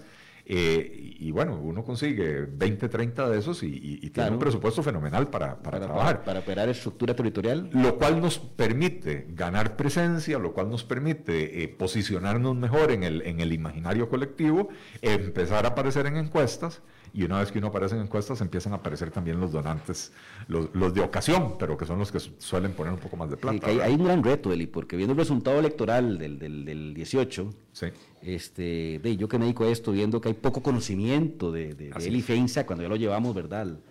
Al, al, mundo popular, digámoslo así, al grueso de la población, este, y esta cuestión del PLP, que todavía el Partido Liberal Progresista, pues es poco conocido, ¿verdad? Y, poco entendido, cuando le metes ese, ese componente nombre liberal progresista que lo han satanizado, hay un gran reto, y, ese reto está asociado a, la gente dice que uno es un mercenario y todo, pero es que no hay, ¿cómo es? No hay chocolate sin cacao, está asociado al dinero, porque el dinero es lo que permite hacer inversiones que permitan, valga la redundancia, ir votando esas barreras de entrada que tiene todo participante nuevo, llámese político, llámese cualquier industria. Entonces yo, yo sí hago énfasis en eso de que una campaña política en este país este, es cara, como en cualquier parte del mundo. Como en cualquier parte del mundo. Como en cualquier parte del mundo. Entonces hay un gran reto para el PLP y para el IFEINSAC en, ese, en, ese, en ese sentido. Eh, y entonces ahí voy a caer al tema que aquí varias gente está preguntando. La coalición. ¿De dónde nace esta idea de la coalición? ¿Cómo es que está el, PLP eh, involucrado en este asunto de la, coalición? Explícanos un poco cómo está el asunto. Bueno, es, muy interesante. Yo no, no podría ponerle una fecha o lugar de origen a la idea de, hacer una coalición. Ciertamente es algo que en redes sociales se habla mucho y, lo piden mucho. Yo tengo claro también que las redes sociales son un microcosmos de la, de la realidad nacional, no son la totalidad de la realidad nacional, pero hay una sensación en un segmento importante de la población, sobre todo de, eh, eh, en este segmento de centro, centro-derecha, eh, que sienten que la dispersión de partidos políticos eh, eh, nos resta posibilidades de, llegar al poder, ¿verdad? Y que entonces eso favorece a formaciones como el PAC, que se han convertido en expertas en llegar y colarse en la segunda ronda con muy poquito, ¿verdad? Porque mm, digámoslo sin pelos en la lengua. Carlos Alvarado pasó a la segunda ronda con el 14,5% del padrón electoral. Eh, es la votación histórica del PAC más baja, inclusive más baja que su primera vez del 2002. bueno, este, pero, pero han aprendido que polarizando a la, población eh, alrededor de algún tema, ellos captan a todos los que están a favor de ese tema, aunque sea muy minoritario, y con eso les alcanza para llegar a la segunda ronda. Eh, por otra parte, eh, Iván, yo creo que la historia reciente de Costa Rica, si algo tenemos que aprender de ella, es que hoy por hoy nadie puede pretender gobernar solo. Así es. No importa si es partido grande, si es partido pequeño. si, si, si no fuera así, Liberación Nacional estaría en el poder la unidad social cristiana estaría en el poder, ¿verdad? Hoy nadie puede pretender gobernar solo. Hay muchas fuerzas minoritarias y entonces la idea de formar una coalición ahora y no como la hizo Rodolfo Pisa con Carlos Alvarado, que eso ya no era una coalición, era una alianza, pero... Eh, eh, una rejunta electoral. Una rejunta, un mes antes de la segunda ronda. La idea de hacerlo ahora es que las personas de diferentes partidos políticos nos vamos conociendo, nos vamos acostumbrando a trabajar juntos, vamos desarrollando una agenda común y eso nos permitiría, en caso de llegar al poder, tener mucho más, eh, eh, eh, una base más amplia y mucha más llegada que si llegamos al poder como un, como un partido único, ¿verdad? Entonces, para mí la, idea de hacer una coalición me parece que es muy importante porque sí, efectivamente uno tiene que reconocer que no hay nada escrito en piedra y que perfectamente uno puede colarse en esa segunda ronda. Y es más, podría darse una casualidad eh, que se alineen todas las estrellas en el cielo, en el firmamento, y que uno gane las elecciones en primera ronda. Pero hay que reconocer que las probabilidades son bajas. Bajísimas. ¿verdad? Entonces, eh, me parece que lo responsable como costarricenses es de poner ciertas diferencias para poder resaltar las muchas coincidencias que tenemos con muchos partidos, eh, eh, o no sé si muchos, pero con varios partidos políticos, eh, en, temas que son vitales para el desarrollo del país. y entonces, si empezamos a trabajar desde ahora, vamos a llevar ventaja y camino recorrido una vez que lleguemos al poder. ¿Quiénes son los partidos que quieren integrar esa coalición? ¿Partidos o personas o como quieras llamarlo? Bueno, no, quisiera entrar en, nombres y detalles. Eh, ha habido conversaciones eh, por todas partes, ¿verdad? Em, pero, ¿cómo se llama? son, son partidos que tienen una, vocación de, eh, por lo menos una, filosofía de, pretender gobernar em, pensando en el, en el costarricense, poniendo al costarricense en el, en el centro de todas las propuestas, en el centro de la acción política, eh, pensando en el bienestar del ciudadano y de la ciudadanía, eh, y, y, no tanto de mantener el status quo que tenemos hoy en Costa Rica, donde no podemos, estamos como, como atrapados en arenas movedizas, no podemos movernos ni para adelante ni para atrás, eh, pero el país cada día se está hundiendo en esas arenas movedizas. Sí, por lo que yo he investigado, más o menos la información que manejo, esa coalición hoy, digamos, los que están más anuentes a integrarla es el PLP, eh, Unidos Podemos de Natalia Díaz, este, don Mario Redondo con su partido Alianza Cristiana, este, hasta ahí por el momento, como algo muy más fijo, digámoslo. La unidad va a depender mucho de su bueno, de hecho la asamblea es el próximo mes, en la semana, perdón. 7 de febrero. 7 de febrero. Y ahí definirán si, si habrá, si se autoriza a discutir, ni siquiera integrar, ¿verdad? El, tema de la coalición va a depender mucho quién vaya a ser el candidato ahí, si esto de la coalición es factible o no. Así es. Pues, bueno, por lo menos la participación de la unidad en la coalición. Eh, no sé, don Rafael Ángel Calderón con su Partido Republicano, él, él, estaba más en la línea de una alianza con Liberación Nacional, ¿verdad? Que me eh, parece que es o sea, yo, sé que, que, don Rafael Ángel no, no, no suelta prendas sin motivo, ¿verdad? Así es. Pero me parece que eso es eh, eh, iluso, eso no tiene Sí, es, es, raro, es como pretender decirle a la Ultra y a la 12 que a partir de mañana la Liga y esa pieza son el mismo equipo. Eso en la cúpula puede tener un sentido. Sí. Pero a nivel de las bases y, de la canalla, ¿verdad? De, la gradería eh, nunca le vas a quitar que es tu enemigo. Entonces es, complicado. Eh, Fernando Ocampo y, Juan Carlos Rojas, presidente de la Liga y de Saprissa respectivamente, ah, ambos, ambos amigos míos, yo sé que ellos tienen una relación cordial. Así es. Eso no, eso no quiere decir que los liguistas y los apricistas nos vamos a llevar bien futbolísticamente hablando. Sí, ahí, ahí, ahí yo, lo veo, yo, lo, yo lo veo complicado. Este, con ese tema de la coalición yo tengo mis, mis, mis, mis demoles.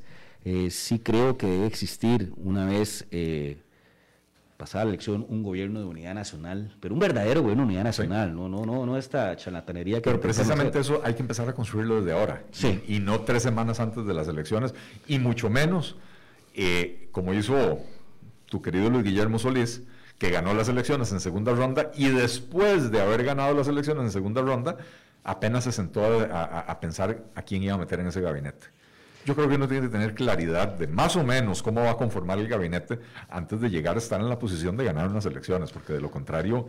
Eh, es, es, es complejo sobre el gabinete porque yo que estuve ahí muy involucrado, eh, desgraciadamente los criterios técnicos empiezan a ser desplazados por los criterios políticos y entramos al juego perverso de las cuotas no solo en género, en juventud, sino para fulano, para sutano, para mengano, y entonces lo técnico empieza a ser desplazado por lo, yo ni siquiera lo llamaré político, por lo clientelar. Por lo clientelar, esa es la palabra. Esa es la palabra, y no solo, y no solo cuotas con los de adentro, negociaciones por apoyos de otros partidos de que era una segunda vuelta que pudieron haberse dado. Entonces, es un proceso que, es todo un programa para dedicarle a eso y que la gente entienda que no necesariamente los mejores son los que integran un gabinete, ¿verdad? Este, pero de nuevo, regresando al tema de la coalición, es una coalición eh, de que está verde, está como idea, como, como una iniciativa, como algo que ustedes pues aspiran. Bueno, hay, hay conversaciones. Claro. Y, dentro de esas conversaciones hay, hay procesos para definir cuáles serían los principios comunes y, todo lo demás, ¿verdad? O sea, no, es que está verde, pero no está listo, ¿verdad? Yo todavía no puedo hacer un anuncio al respecto. No, no, no está listo porque, porque requiere muchos acuerdos programáticos inclusive, máxime con actores de que son, yo no diría antagónicos, pero podría haber diferencias ideológicas fuertes, como lo puede ser una alianza cristiana de, Mario Redondo con un PLP Lifensa, ¿verdad? O sea, ahí pueden haber contradicciones y que yo no las satanizo. Yo le quiero decir a la gente, y eso es precisamente uno de mis puntos, la, conformación de coaliciones requiere una madurez política y, una capacidad de negociación muy grande. Yo que vengo de la experiencia de Sudamérica, donde he trabajado en países como Chile, donde existe la gran concertación de partidos por la democracia, hoy llamada, este, bueno, le han cambiado ya nombre como tres veces por reinventarse, el Frente Amplio Uruguayo, que reúne más de 30 organizaciones entre partidos políticos y otros, el Frente Amplio Chileno, que eso es ya una exageración, ¿verdad?, entre partidos políticos, movimientos estudiantiles, etcétera, requiere acuerdos programáticos profundos y ceder en ciertas posiciones. Voy a poner un ejemplo. Si las elecciones fueran hoy en la interna de la concertación chilena, donde está la democracia cristiana, está el Partido Progresista, están los radicales, el Partido Comunista, conviviendo con los DCE, con la democracia cristiana. Si la interna fuera hoy, el candidato sería el del Partido Comunista. Mm. Aunque usted no lo crea, que es Jaue, el alcalde de Recoleta, como decir Desamparados, siendo el Partido Comunista un, partido que apenas su peso es 5%. Pero la madurez y los acuerdos programáticos son tal que aunque el candidato sea el Partido Comunista, eso no significa que todo el programa se vuelva eh, comunista, marxista, ¿no? Se mantienen los acuerdos y se respetan simplemente en la competencia, en el proceso democrático definido para la elección del candidato. ese fue el que quedó. Pero se respetan los acuerdos y nadie se va a salir porque haya quedado el comunista. Bueno, un, proceso, digamos, diferente por la forma en que se da, pero, pero similar, es eh, las coaliciones parlamentarias que se dan en, muchos países de Europa, en particular en, en Alemania. Eh, eh, bueno, todos hablamos de, Angela Merkel y 18 años en el poder y todo lo demás, pero lo cierto es que Angela Merkel no, no gobernó sola y no gobernó solo con su partido, la, Unión Demócrata Cristiana. Eh, en realidad, para empezar, el partido de ella es una coalición del demócrata cristiano y el social cristiano, ¿verdad? Así es. Pero cuando, cuando se dan las elecciones, legislativas hacen las sumas y restas y dicen, ok, a mí me faltan 40 votos para llegar a tener la mayoría legislativa. Y me voy a ir a sentar a negociar con el Partido Liberal que sacó 8 escaños. Me voy a ir a sentar a negociar con el Partido Verde Ecologista que sacó 24. Y me voy a sentar con varios y logro esa mayoría legislativa. y se gobierna de acuerdo al, documento que se negoció entre todos. Y entonces dice, bueno, estos son los puntos sobre los que se va a gobernar. Y, y, lo demás que está en la agenda de cada uno de los partidos queda para otro momento. ¿verdad? O por lo menos no queda para la coalición. El Partido Verde Ecologista Alemán y el Partido Liberal Alemán eh, tienen serias divergencias en muchos temas y coincidencias en algunos otros. Bueno, pero cuando entran a la coalición, se, ponen de acuerdo en cuáles son, cuál es la agenda de gobierno y se concentran en eso. Que si un día el verde ecologista viene y propone alguna cuestión que para los liberales no es aceptable, estos diputados lo votarán así y los otros lo votarán así pero el gobierno sigue gobernando de acuerdo a esa agenda nacional, esa agenda común. Yo te hago la pregunta, ¿es esta iniciativa de ustedes un intento por construir una verdadera coalición o es una alianza eh, con fines electorales? Eh, desde mi perspectiva, tiene que ser un, intento por construir una verdadera coalición. Eh, a mí mucha gente me dice, hay que hacer una coalición para sacar al PAC. Eso es falso. ahí, ahí, ya empezamos mal. Empezamos mal. Ahí ya, o sea, a ver, no, no, que nadie se confunda. Yo creo que a este país le urge sacar al PAC del, poder. Pero yo te, lo, yo te, lo, voy a reforzar. No necesitamos una coalición para que el PAC pierda. El PAC se, el PAC se está autoeliminando solo. Bueno, yo no estoy tan seguro de que no. Esto está muy racional, ¿por qué? Pero, pero, pero continúa. Sí. Este, o sea, yo, yo, yo sí creo que es una necesidad urgente para este país que haya rotación en el poder, ¿verdad? Que no, no podemos tener tres gobiernos seguidos del PAC. Pero no podemos hacer una coalición solo con el objetivo de sacar el PAC del poder. Porque cuando uno forma la coalición de esa manera, gana las elecciones y llega a Zapote y dice, ahora sí, ¿qué vamos a hacer? Ah, de ahí resulta que los del republicano social cristiano querían eh, eh, X y los del Nueva Generación querían Y y los de Nueva República querían Z y no, no están de acuerdo. Por eso insisto, lo primero es definir la agenda común y decir, ok, todos los que están de acuerdo con esta agenda común se pueden unir a esta coalición o, alianza. Ciertamente, Iván, a estas alturas es muy difícil que muchos partidos se unan como partidos a, la, coalición, ¿verdad? O sea, sí hay partidos que se pueden unir. Eh, eh, y, uno quisiera, por ejemplo, que un partido como la Unidad Social Cristiana se uniera, pero bueno, ahí tenemos a, Randall Quiroz, lamentablemente, haciendo una campaña mm, eh, eh, en contra de la idea de, que el PUSC, Randall Quiroz, que es el presidente del partido, eh, haciendo una campaña en contra de que, el PUSC entre en una coalición, diciendo que es que no hay tiempo. Yo creo que el que quiere hacer tiempo lo encuentra, ¿verdad? Pero, pero sí creo, vos decías, más que una coalición tal vez es una alianza, yo creo que una vez que está el corazón de esa coalición constituido, con un conjunto de principios comunes, compartidos, eh, sobre los cuales se propone gobernar, poder atraer a muchas personas de muchos partidos políticos que hoy por hoy no se sienten representados por sus partidos históricos, que se sienten traicionados por sus partidos históricos o que simplemente ya abandonaron a, esos partidos porque entienden que el país necesita un cambio, pero no, no cualquier cambio, ¿verdad? Tiene que ser un cambio eh, eh, que, prometa una Costa Rica mejor, una Costa Rica próspera, una Costa Rica más inclusiva, eh, pero entendiendo que la, riqueza, la actividad económica, el, crecimiento, la creación de oportunidades depende de tener un sector privado dinámico, un sector privado fuerte, de tener una sociedad civil vibrante. Eh, y no estas cosas que tenemos hoy en día, de, donde más bien tratan de, uniformarnos a todos, que todos pensemos igual, que todos opinemos igual, que el sector privado eh, está nada más para garrotearlo con impuestos y, para castigarlo eh, cada vez que intenta tener éxito, ¿verdad? Ahora que hablaste de los integrantes de la coalición y que estábamos poniendo ejemplo, nombraste a Nueva República. Pregunto, ¿han invitado a Fabricio Alvarado a integrarse a la coalición? No. ¿O no lo han invitado? ¿Por qué? porque, porque creo que tenemos a ver, yo, respeto mucho a Fabricio, como, como hablábamos anteriormente, yo converso con él, he leído su programa de radio. Tenemos visiones muy distintas de, cómo tiene que ser la acción política. Eh, él, eh, él, concibe la acción política a partir de la imposición de una serie de cánones eh, y de comportamiento ético, moral, basados en los dictados de una religión particular. y eh, yo creo que la política es un ejercicio donde la religión debería estar fuera, fuera en el sentido de,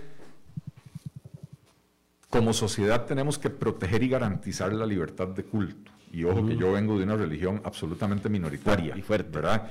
Este, entonces, sí, es una obligación fundamental del Estado proteger y garantizar la libertad de culto.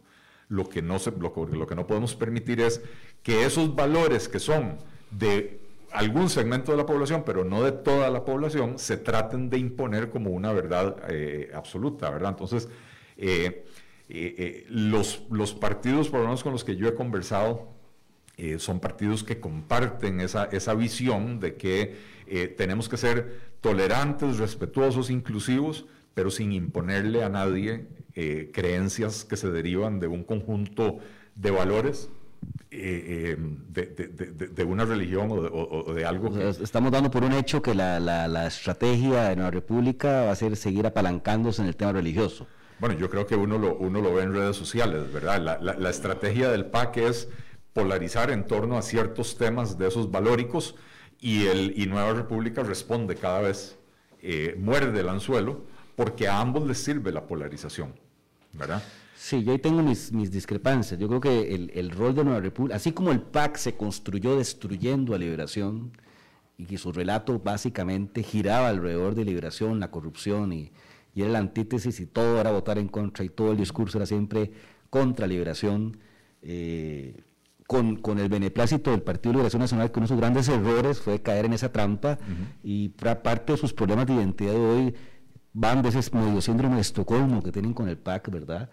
Eh, me da la impresión que Nueva República trata de construirse bajo ese mismo esquema en un enfrentamiento constante contra el Partido de Acción Ciudadana, que es un partido que en términos ideológicos y en términos valóricos y en términos de discurso es la antítesis de Nueva República y entonces es una estrategia válida, se llama la construcción del anti. Yo construyo un enemigo para que los que creen en mí, en mi relato, este, de ahí enarbolen esa bandera y hay masa crítica. Eso, eso ese es el método más eh, eficaz, tal vez poco constructivo, pero más eficaz para lograrse una identidad y construir una causa. Este tema mucho, este tema de la política electoral parte mucho por las causas. El partido o la figura que logre construir una causa, y ha sido una gran, mis grandes discusiones, no discusiones, no conversaciones que yo siempre he tenido con Albino, de que tal vez el caldo cultivo que tienen hoy en la izquierda para lograr un movimiento social es mucho más fuerte que cualquier otro en el pasado, pero no han logrado encontrar la causa.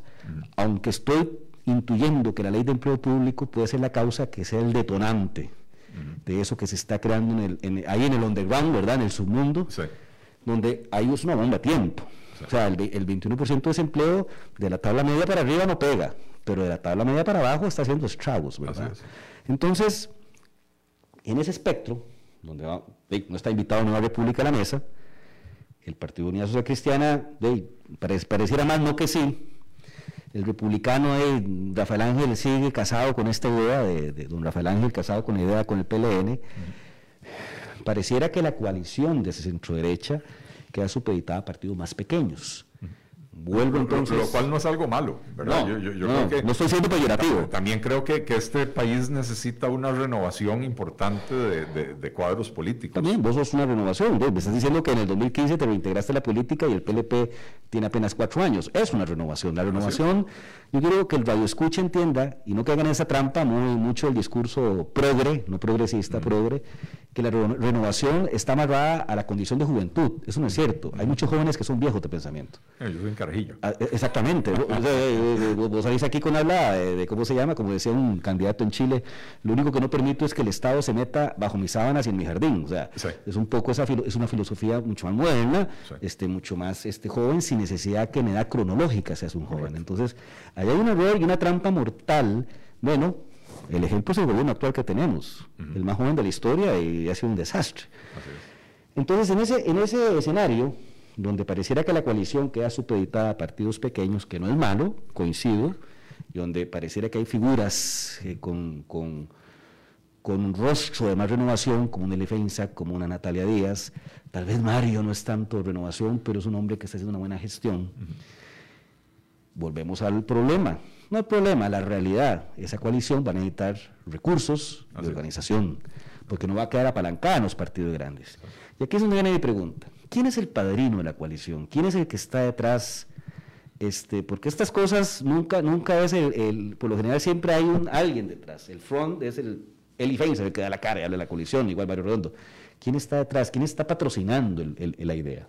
Eh, no, no, no hay, no hay un patrocinio, hay un interés genuino de, personas que estamos involucradas en la acción política, que tenemos, insisto, compartimos una lectura de, hacia dónde se dirige el país y, más que eso, compartimos una visión de la, de la Costa Rica que queremos eh, generar o ayudar a generar. Eh, y, entonces la idea de la, de la coalición sale, surge de ahí, ¿verdad? Surge de unamos fuerzas para mejorar nuestras posibilidades de alcanzar el poder, de lograr suficientes diputaciones para poder gobernar. Eh, y no, no hay nadie atrás de eso. Eh, pero sí, ciertamente, por lo menos a mí, estoy seguro que a Mario también, estoy seguro que a Natalia y a cualquier otra persona que haya participado en, conversaciones de coalición, ha recibido llamadas de personas que le dicen, puta, si, perdón por el francés, pero si, si, si se da la coalición, cuenten conmigo. Eh, no quiero apoyar a un partido político pero esta coalición me entusiasma porque se, se, ve renovación, se ve buena voluntad, se ve el, e, e, el, deseo de, alcanzar una Costa Rica mejor, de, de, salir del estancamiento en el que estamos. Eh, entonces yo no dudo que eh, si logramos la coalición vamos a lograr apoyos importantes en muchos sentidos, políticos, financieros, organizacionales, etcétera, ¿verdad? Eh, pero no, no, hay nadie detrás de esto. Ok, porque si han habido rumores de que hay un grupo empresarial fuerte detrás de la idea de la coalición, este, no voy a mencionar nombres porque después van a decir que, que de verdad y te cae ya la ley. Bueno, si, si alguien tiene los nombres y los teléfonos que me los pasen, porque creo que, que, parte de la conversación fue la, la dificultad que tenemos los partidos para, para, levantar recursos, ¿verdad? Y entonces necesitamos esos contactos, eh, pero no, no, no, en este momento no, no hay nada así. Yo, yo sí sé que hay grupos empresariales interesados en promover ciertas candidaturas. He escuchado, he escuchado de ciertas personas que suenan como potenciales candidatos, eh, ya sea en partidos tradicionales o en, partidos nuevos, eh, que, supuestamente están siendo impulsados por, grupos empresariales. Dentro de la coalición, nadie con quien yo haya conversado, que yo sepa, tiene esos apoyos por detrás. Ese mecenas que llaman. Bueno, interesante. Entonces la coalición en conversaciones, en negociación, eh, no porque sea una fecha límite, pero para que las cosas empiecen a darse bien. Así es. De, creemos que en dos meses esto debería estar, este, sí o no, para bien o para mal.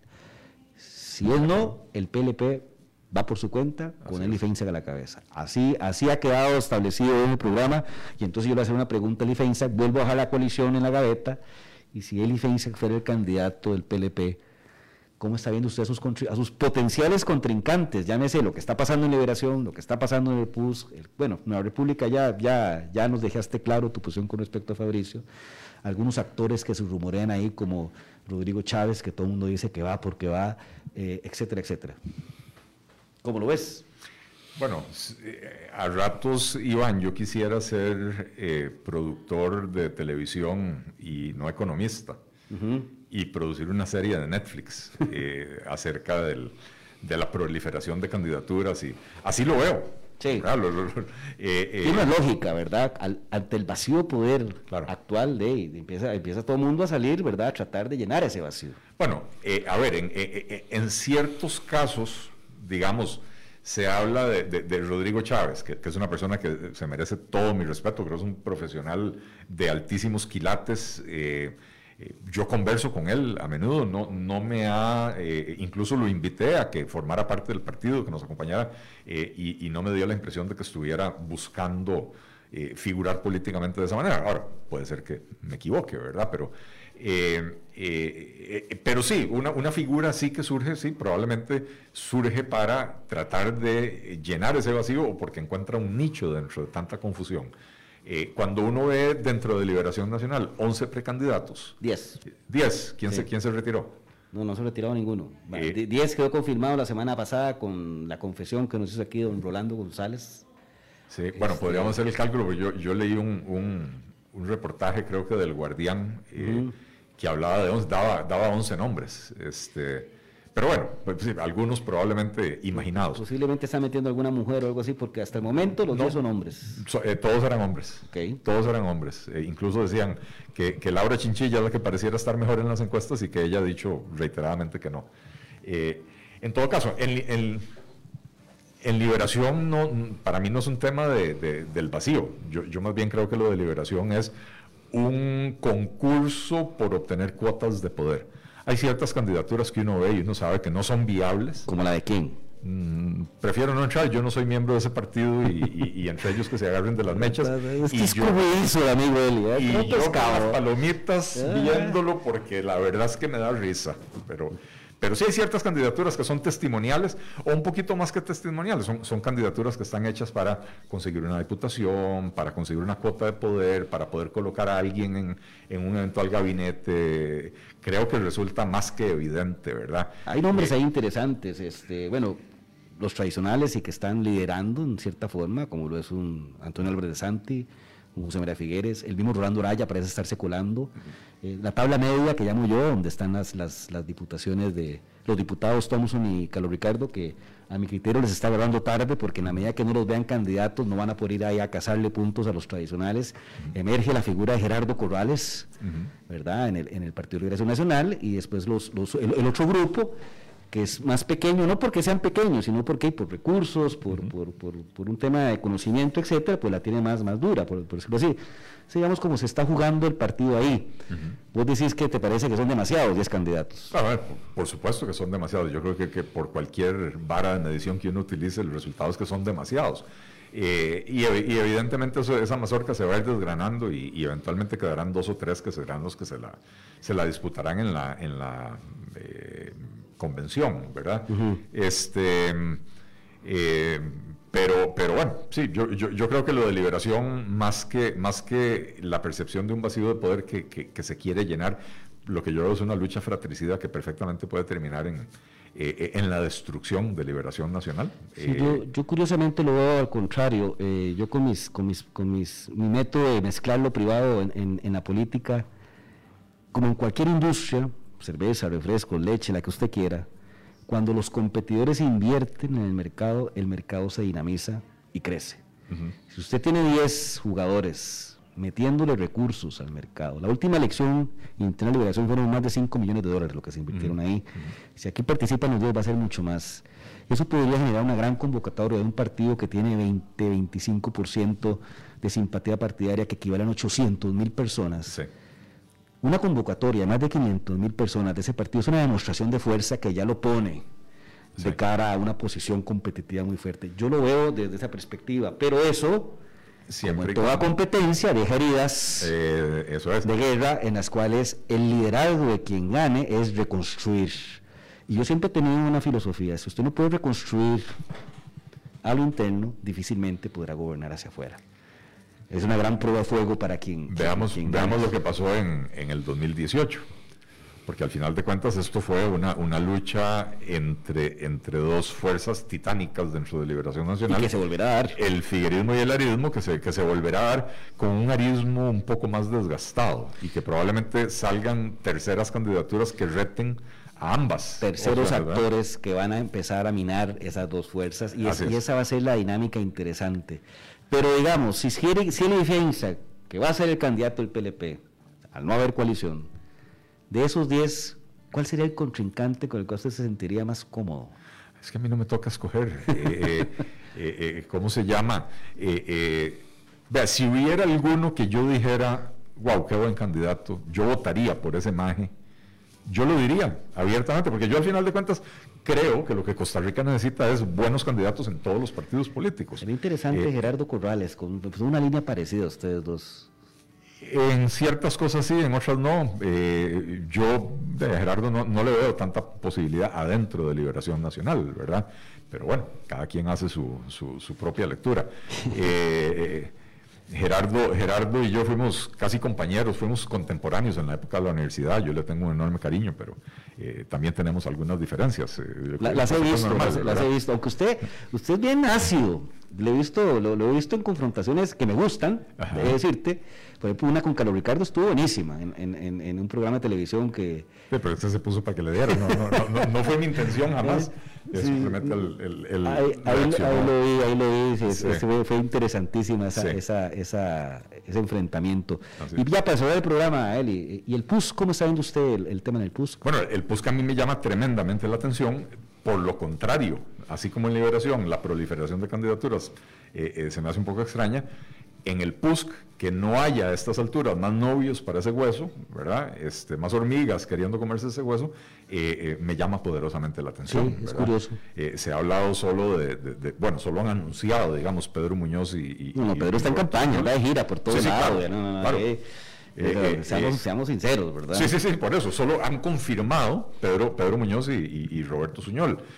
Se habla de otros nombres y, se barajan posibilidades. se habla de Erwin Macís. Sí, se habla de Erwin Macís, y yo, yo, he oído hablar de, de, Max Umaña, que creo que nadie lo conoce. Inclusive se habla de que si aprueban la moción en la Asamblea de, que no es necesaria la militancia dos años en el PUSC, eh, abrirle espacios a un Rodrigo Chávez, a un Mario Redondo u otros actores que no tienen partido o partidos pequeños y que ese puede ser un espacio para una plataforma mucho, mucho más grande. Yo, yo lo que veo al PUSC es demasiado enfrascado en, en, esa, en esa lucha por definir quiénes van a ser los candidatos a diputados y cómo se van a elegir. Es, e, e, decir, las, los cacicazgos provinciales, los, los dirigentes locales luchando por que nada cambie dentro del PUSC para que ellos puedan seguir manteniendo sus cuotas de poder internas. Hay mucho de eso. Me parece que la, presidencia, eh, más allá de las personas que han manifestado interés en la candidatura presidencial, a la mayoría de los actores políticos del, del PUSC no les interesa la presidencia.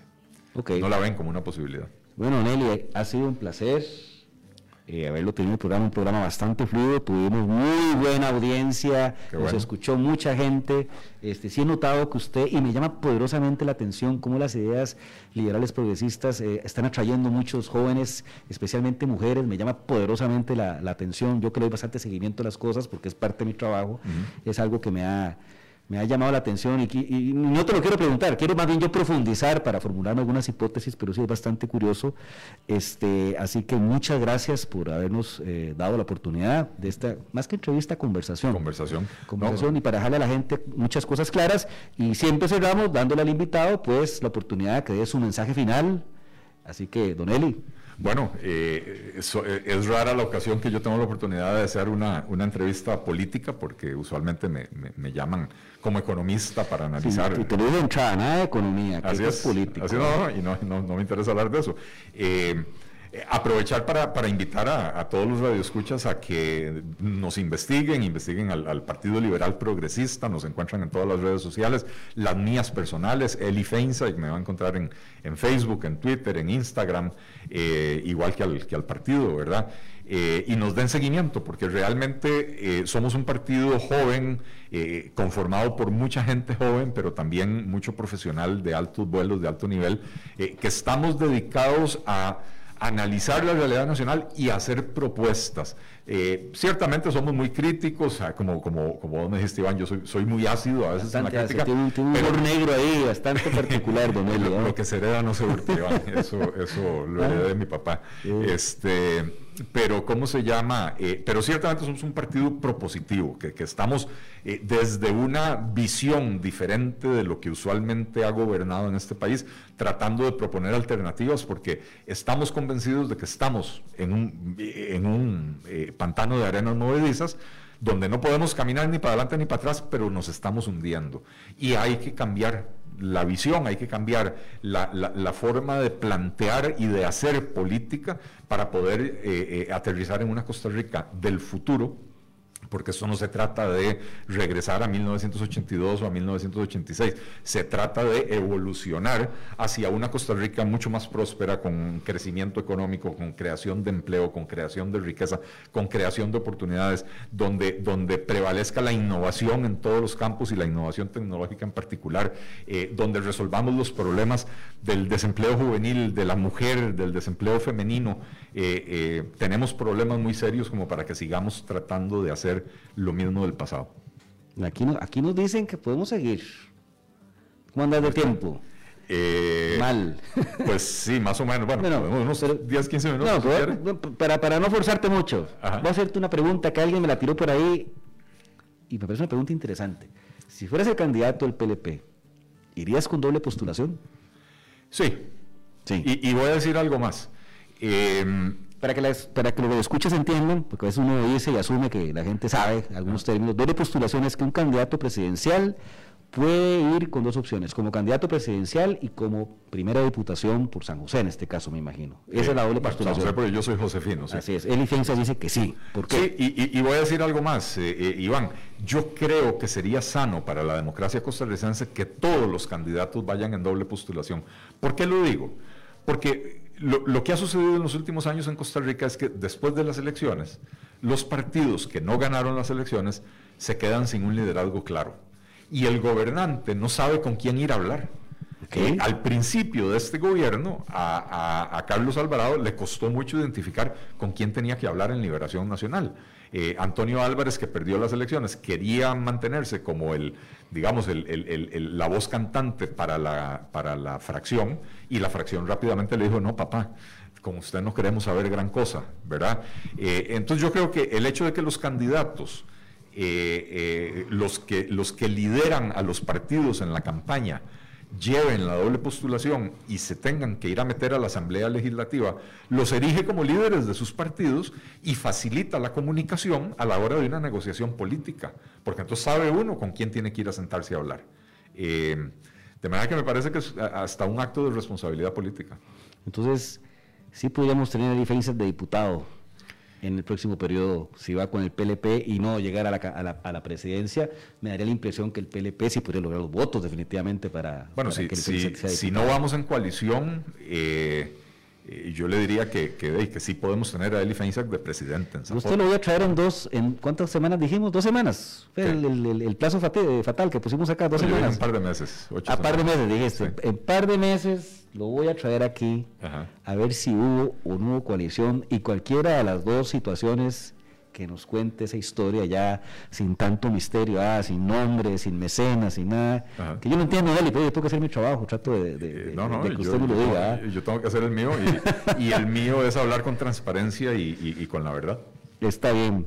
Bueno, yo creo que ha sido una excelente entrevista. Tuvimos eh, una gran audiencia de escuchas este, sí, tiene, usted tiene, tiene su, su, su, su, su jale, ¿eh? tiene su barra, tiene su barra. Eh, sí, sí, sí. Este, ¿Para qué lo voy a negar si, si es cierto? Eh, y, y, yo creo que una de las razones por las que me invitan tanto en diferentes medios a, opinar, a analizar, a, explicar cosas, es no solo porque mal que bien yo tengo una cierta facilidad para explicar conceptos complejos en, términos que la mayoría de la gente pueda entender, eh, cosa que los economistas usualmente no logramos hacer, eh, eh, sino también porque, a ver, soy de opiniones definidas, claras, fuertes, no tengo miedo de decirlas.